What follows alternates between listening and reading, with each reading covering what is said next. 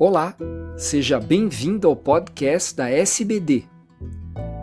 Qual o melhor padrão alimentar para quem tem diabetes tipo 2?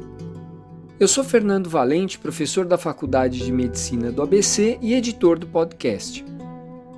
Esses programas contam com a participação de grandes diabetologistas brasileiros. Confira agora algumas evidências envolvendo nutrição e diabetes.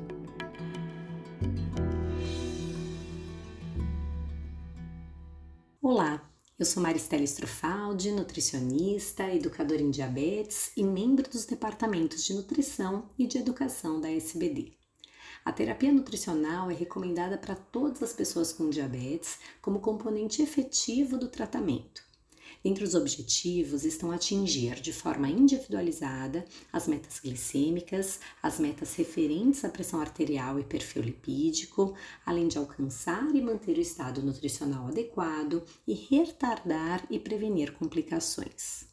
E dentro do conceito da terapia nutricional, sabemos que não existe um alimento milagroso, e sim padrões alimentares relacionados a melhores desfechos clínicos. E quando o assunto é diabetes tipo 2 e pré-diabetes, a literatura traz evidências importantes sobre alguns padrões que discutiremos aqui. O primeiro, amplamente estudado, é o padrão da dieta do Mediterrâneo e tem relação direta com melhores níveis de hemoglobina glicada, redução de triglicerídeos e redução do risco cardiovascular citando dois trials que envolveram a dieta do Mediterrâneo, o Predimed e o Cordioprev, encontramos resultados relevantes. O Predimed avaliou os efeitos da dieta do Mediterrâneo na prevenção de doenças cardiovasculares e observou melhora significativa dos parâmetros glicêmicos, como hemoglobina glicada e ROMI-R, além dos parâmetros lipidêmicos. Já no Cordioprev, a dieta do Mediterrâneo foi associada a uma redução de eventos cardiovasculares e mortalidade por todas as causas em pessoas com e sem diabetes. A grande questão que sempre surge na prática clínica é como aplicar a dieta do Mediterrâneo na realidade brasileira.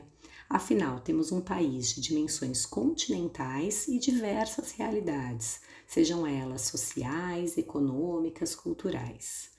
Enfim, além da habilidade do profissional nutricionista em realizar tal adaptação conforme a realidade do paciente, nós temos boas iniciativas como a dieta cardioprotetora, que foi criada a partir de uma parceria entre o Ministério da Saúde e a instituição HCOR de São Paulo. O projeto envolveu 35 centros brasileiros e acompanhou 2.534 indivíduos, dos quais mais de 40% tinham diabetes tipo 2. A alimentação cardioprotetora foi inspirada na dieta do Mediterrâneo, sendo composta por alimentos regionais, acessíveis e com propriedades nutricionais similares, referente aos macro, micronutrientes, antioxidantes e compostos bioativos. Essas recomendações vão ao encontro, inclusive, do Guia Alimentar da, População Brasileira, que tem como foco a chamada comida de verdade e o incentivo ao consumo de alimentos mais naturais e minimamente processados. Falando agora da dieta DASH, que como a dieta do Mediterrâneo também possui uma composição rica em frutas, verduras, legumes, cereais integrais, laticínios com baixo teor de gordura, tendo o adicional da redução do sal nos alimentos, existem evidências que associam a sua prática a menor incidência de doença cardiovascular, menor incidência de doença cardíaca coronária e menor incidência de acidente vascular cerebral. A redução da pressão arterial, claro, é bastante enfatizada, mas a redução do risco de desenvolvimento do diabetes também merece destaque. Uma outra aplicação dietética é a dieta low fat, que até o momento não se mostra tão assertiva na temática do diabetes. Comparada a outros perfis dietéticos, ela promove uma pequena perda de peso com frequente reganho e, de modo geral, tem a gordura substituída pelo carboidrato, né? sendo observado uma menor capacidade cetógena, uma menor palatabilidade, conferindo baixa adesão por grande parte dos pacientes. E com relação a low carb, né? Sem dúvidas, a low carb trata-se de uma dieta muito abordada na área do diabetes e existem bons resultados em pessoas com diabetes tipo 2 e especialmente em indivíduos com sobrepeso e obesidade. Existem muitos modelos de redução de carboidrato que traz um certo viés metodológico em alguns estudos, mas de modo geral é um padrão a ser considerado. O importante é ficar claro para o paciente, para toda a equipe, que low carb não é no carb e que a redução, quando indicada de carboidratos, deve ser individualizada.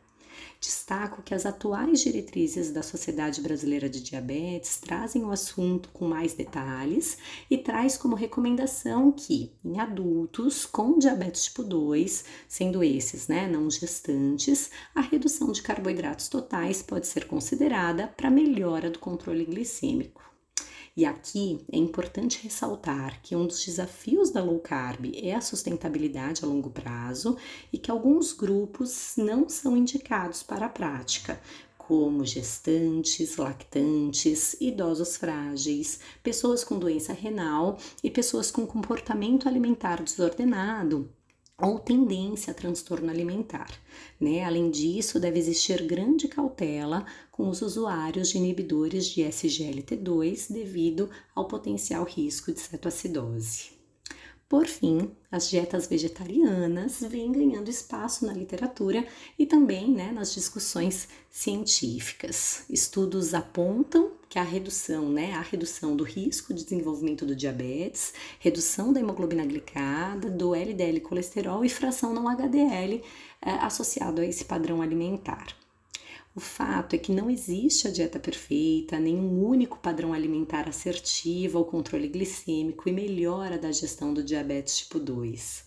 Estamos na era da nutrição personalizada e cabe ao profissional ter um olhar individualizado que respeite as características clínicas e pessoais do indivíduo, sempre enaltecendo o protagonismo da pessoa com diabetes em seu tratamento e a importância do trabalho em equipe em meio à educação em diabetes. Agradeço pela sua atenção, um grande abraço e até uma próxima.